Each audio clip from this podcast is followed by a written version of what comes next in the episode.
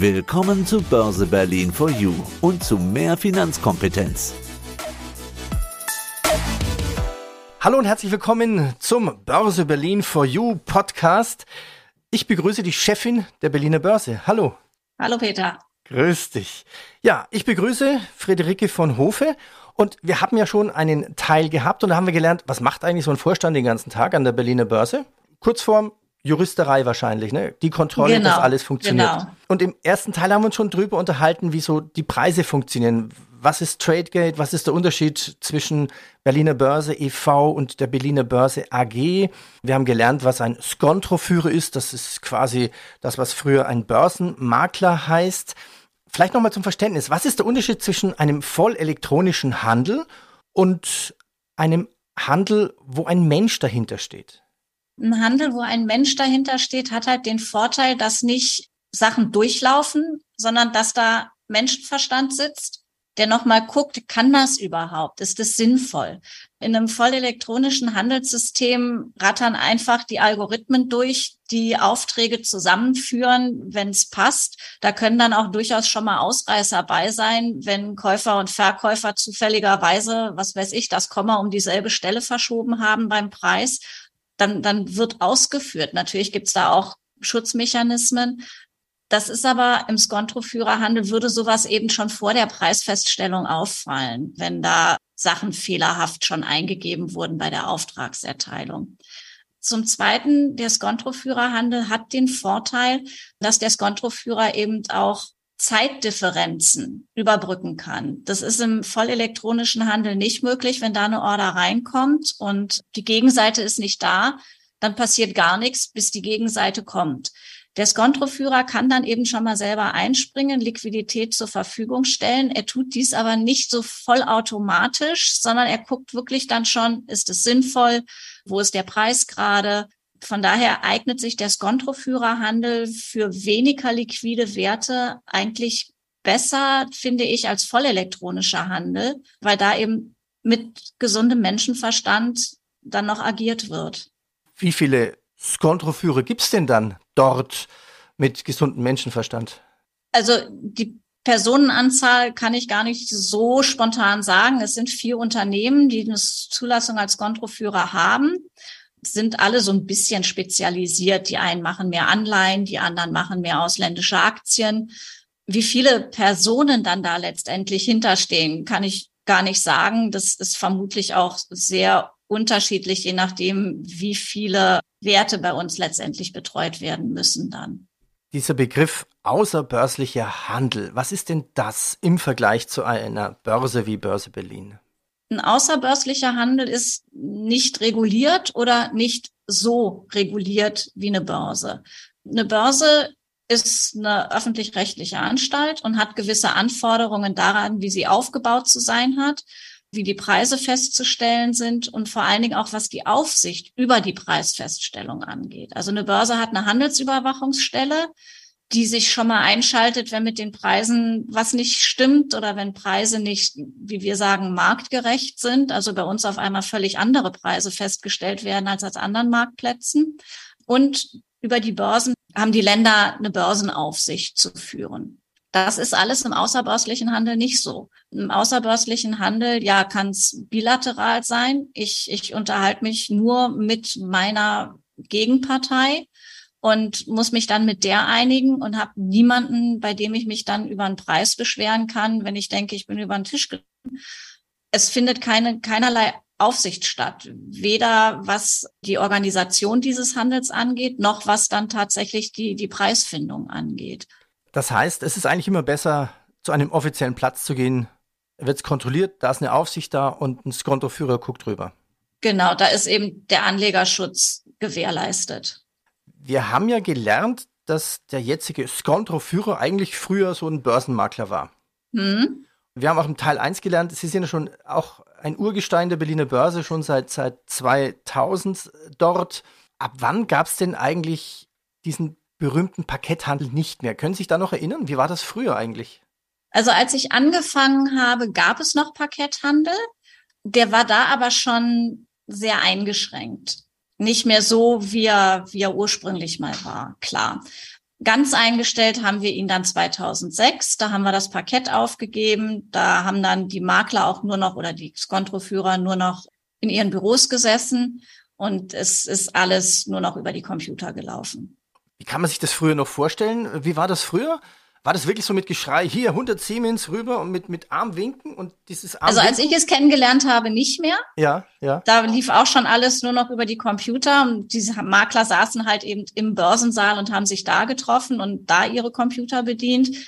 Ich weiß gar nicht, wann das Geschrei auf dem Börsenparkett eigentlich aufgehört hat. Computergestützt ist der Handel schon seit, weiß ich, Mitte der 70er Jahre des, des 20. Jahrhunderts das baute sich dann halt immer mehr ab. Je mehr Aufträge über die Computer reinkamen, desto weniger mussten sie natürlich im Börsensaal durch mhm. Rufe mhm. veröffentlicht ja. oder kundgetan werden. Aber es gab immer noch eine Mischung dann früher, ne? quasi Makler am Telefon mit Banken oder Kunden und sagen, ich will jetzt 10.000 Stück haben und dann wurden per Zuruf gesagt, okay, ich nehme die 10.000, welchen Preis und dann, dann war das, genau. war, de, war der Deal durch. Also ein, ein Wort genau. eines, eines Maklers galt dann und, und wurde dann eben in dieses Thema eingegeben.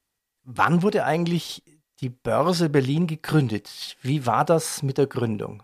Die Börse Berlin hat eine erstaunlich lange Tradition. Die ist erstmals 1685 urkundlich erwähnt worden, ja gegründet worden, könnte man sagen. Bis der Handel dann tatsächlich in Gang gekommen ist, hat es noch mal ein bisschen gedauert. Zuerst haben sich, wie heißt es so schön, die Gewandschneider und Krämer getroffen und haben da ihre Geschäfte geschlossen. Und daraus hat es sich dann eben im Laufe der Zeit entwickelt, bis Mitte der oder in den 20er Jahren des, 19, des 20. Jahrhunderts die Börse Berlin die Weltleitbörse war. Das kann man sich heute auch gar nicht mehr vorstellen. Nee. also momentan ist es ja natürlich alles, was mit New York zu tun hat. Genau. Das sind die Weltleitbörsen. Vielleicht Hongkong, London und dann kommen andere Länder. Ja, aber das ändert sich natürlich, das ist ganz klar. Aber was sich anscheinend nie ändert, ist, dass es schon immer Spekulationsblasen gab. Ja. auf der Website ist eine schöne Geschichte drin aus dem Jahr 1895. Was war das für eine, für eine Spekulationsblase? Das war in den Gründerjahren, als in Berlin Wohnraum knapp wurde. Irgendwie vertrautes Thema.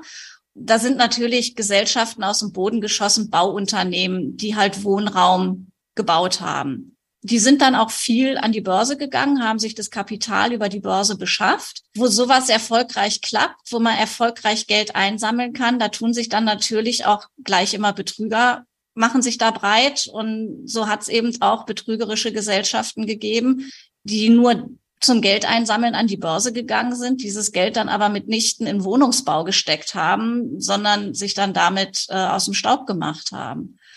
Das hat zunächst die Börse Berlin veranlasst, ihre Regularien ein wenig anzupassen. Diese Spekulationsblase um die Baugesellschaften hat dann dazu geführt, dass 1895 ein Börsengesetz erlassen wurde, das dann auch deutschlandweit börseneinheitlich geregelt hat.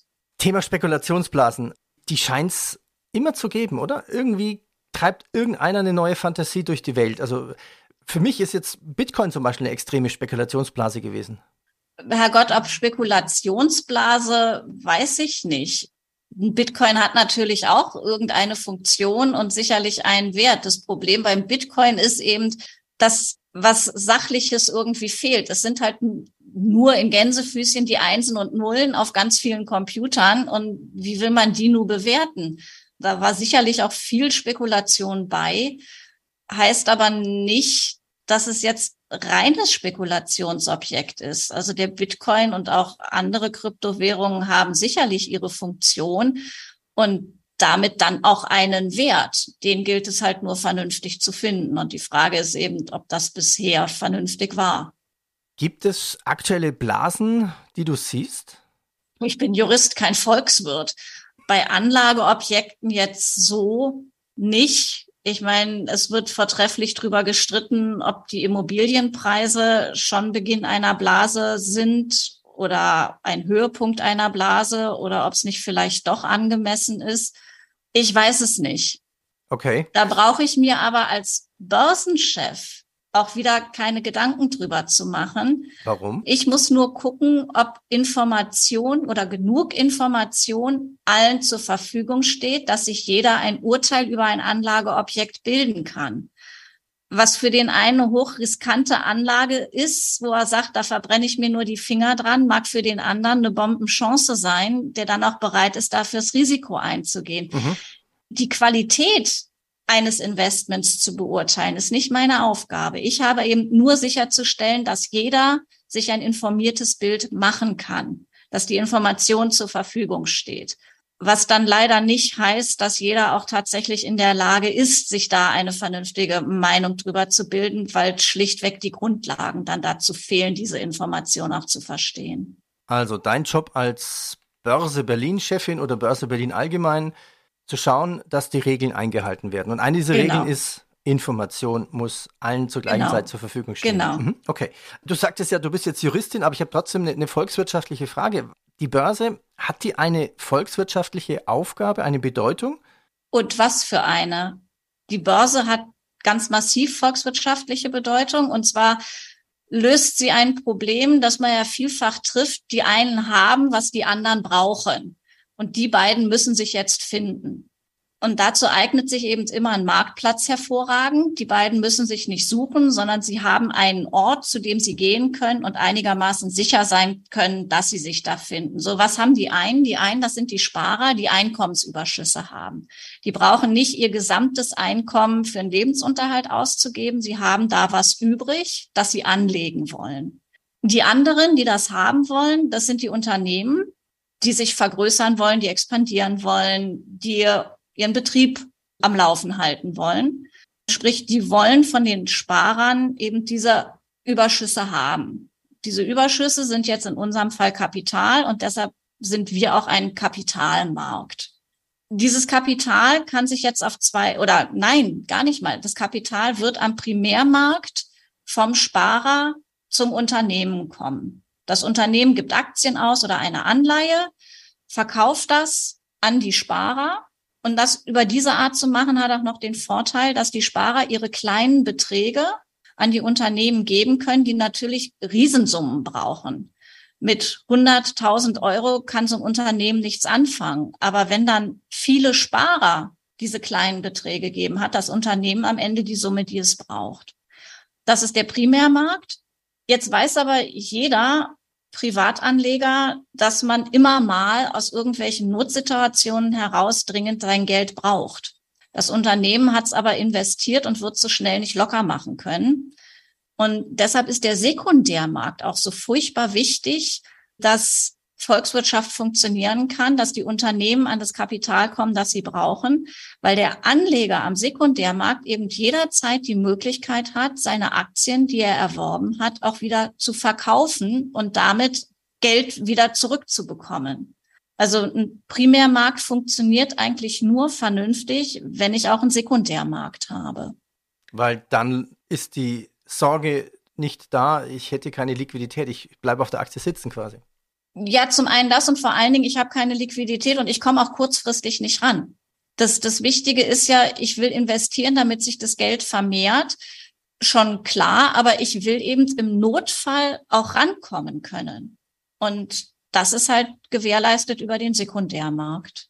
Ich glaube, das wussten viele auch nicht, diese Aufteilung Primärmarkt, Sekundärmarkt. Das hört man relativ häufig in irgendwelchen Pressemeldungen, aber mhm. was das bedeutet, danke für diese Aufklärung.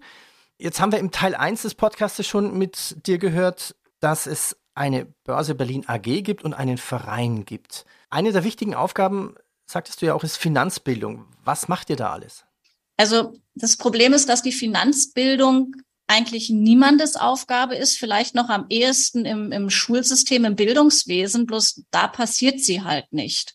Und wo sitzt das Wissen über die Börse, wenn nicht an der Börse? Und da haben wir in unserer Mitarbeiterin Frau Greif eine sehr engagierte Sprecherin, die insbesondere Schulen besucht, jede Jahrgangsstufe letztendlich. Also in Oberstufen dann Wirtschaftskurse, die also schon ein bisschen sich mit dem Thema auseinandergesetzt haben. und Fragen an die Börse dann quasi haben, aber durchaus auch untere Stufen, die überhaupt erstmal daran geführt werden wollen. Was ist eigentlich eine Aktie? Da ist Frau Greif wahnsinnig engagiert, geht an die Schulen.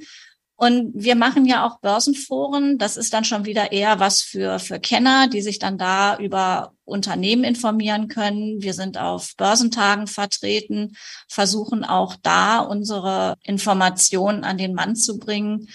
Wir haben dann noch angefangen, eine Reihe Videos, die wir bei YouTube veröffentlichen, wo wir auch Themen rund um, um Börse und auch ein bisschen weitergreifend Geld darstellen, beleuchten.